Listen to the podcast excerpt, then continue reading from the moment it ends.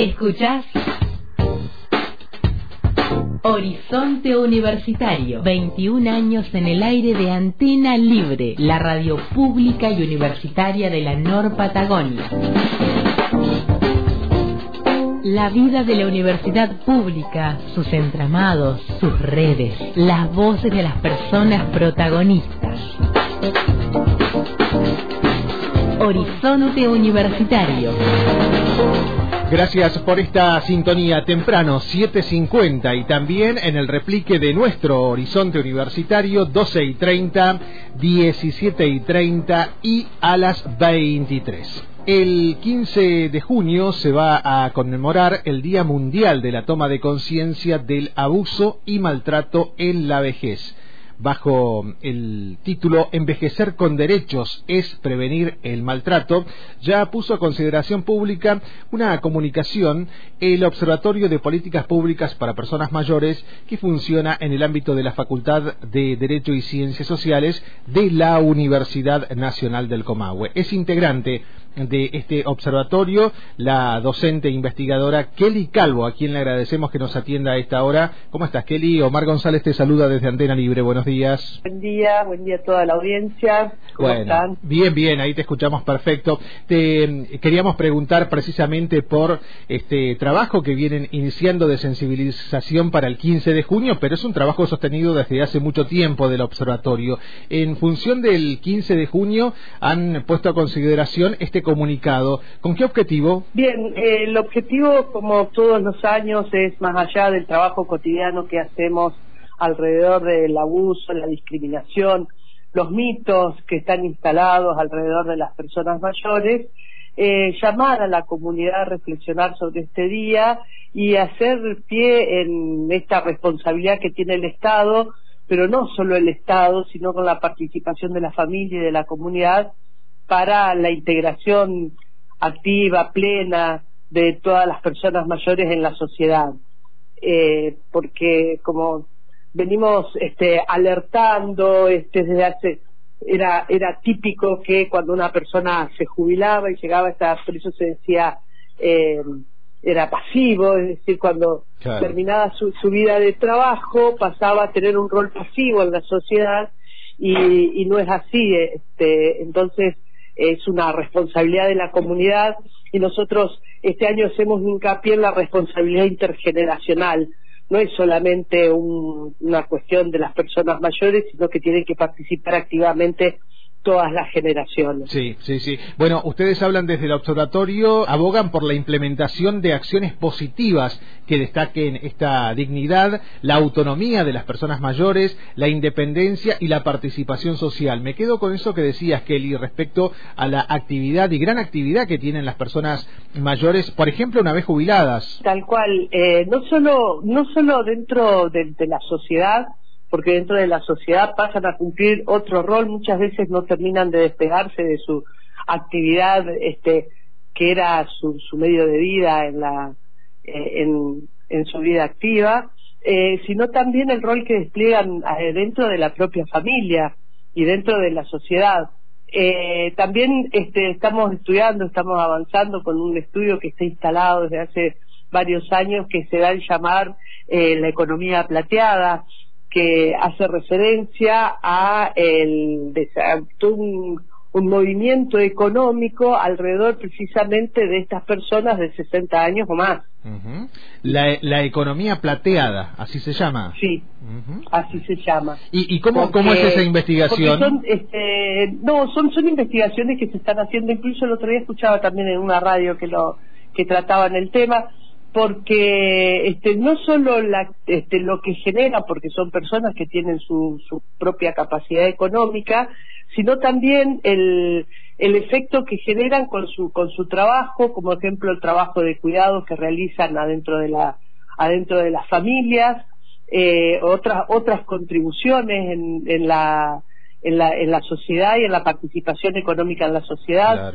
eh, viajan, turismo, eh, todo un, movimiento económico generado alrededor de las personas mayores y que sin embargo en muchas veces se las tiene como pasivas o como no activas o como que no tienen este no tienen una incidencia en esa actividad. Es así. Eh, habla Kelly Calvo del Observatorio de Políticas Públicas para Personas Mayores de nuestra universidad.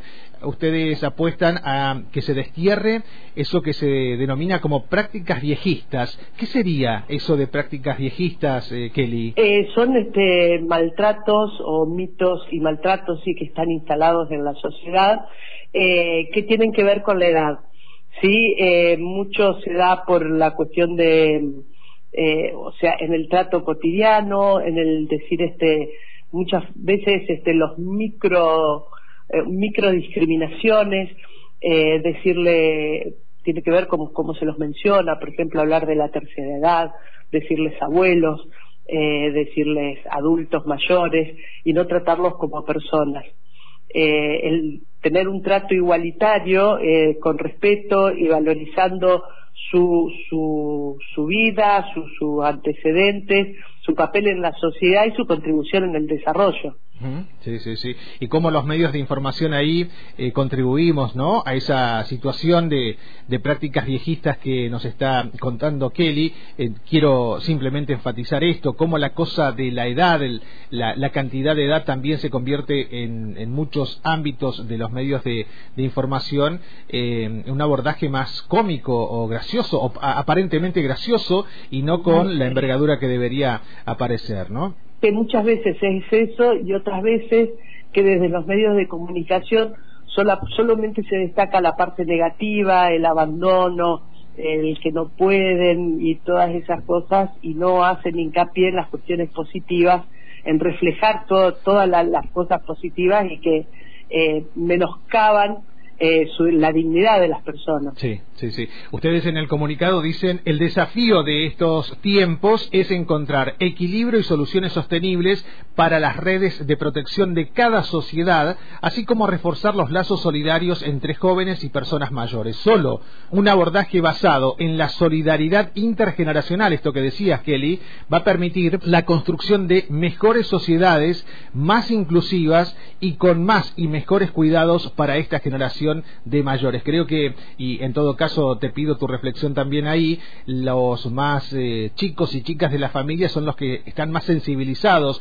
con esta importancia de un abordaje de solidaridad intergeneracional, ¿no? Exactamente, por eso es que llamamos a la responsabilidad no solo del Estado, que es el primer responsable, pero sí la participación de la familia y de la, la comunidad en general para integrar a las personas mayores en, la sociedad y en la comunidad, que no sean dejadas de lado y que sean efectivamente tenidas en cuenta. para un envejecimiento activo y saludable, como decimos seguro, nosotros. Seguro. Envejecer con derechos es prevenir el maltrato, dicen desde el Observatorio de Políticas Públicas para Personas Mayores. Ya con esta charla y con el comunicado han empezado a concientizar en el marco del 15 de junio, Día Mundial de la Toma de Conciencia del abuso y maltrato en la vejez. ¿Algo más que vayan a realizar en este marco? Eh, eh, de por sí ya importante la sensibilización, por cierto, ¿no? Nosotros continuamos trabajando en este, nuevas actividades hacia, hacia la comunidad y eh, con el proyecto de extensión principalmente acerca de los mitos y realidades. Este, estamos elaborando una presentación que no tiene fecha cierta todavía destinada a la comunidad y hacer un proyecto, una campaña, o sea, yo digo una campaña, pero actividades de sensibilización más visibles en la comunidad para tener el tema presente en cada momento. Bien, bien, bien. Y para esa sensibilización, saben, cuentan con el micrófono de Radio Antena Libre como siempre. Kelly, te mando un abrazo a vos y a todo el equipo. Un abrazo enorme. Buena, un abrazo, buena jornada para todas y todos. Es Kelly Calvo del Observatorio de Políticas Públicas para Personas Mayores de la Facultad de Derecho y Ciencias Sociales de nuestra Universidad Nacional del Comahue. El 15 de junio es el Día Mundial de la Toma de Conciencia del Abuso y Maltrato en la Vejez. Dicen desde el observatorio, envejecer con derechos es prevenir el maltrato. ¿Querés volver a escuchar las consideraciones de Kelly Calvo del observatorio? Lo podés hacer y aquí te lo cuenta Antonella Supo. ¿Querés volver a escuchar esta entrevista? Podés hacerlo. Ingresá a www.antena-delmedio libre.com.ar pestaña universitarios. Volver a escuchar esta entrevista? ¿Volver a escuchar esta entrevista?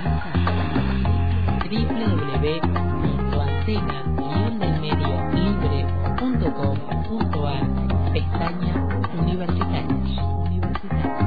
Horizonte Universitario. 21 años en el aire de Antena Libre, la radio pública y universitaria de la Nor Patagonia.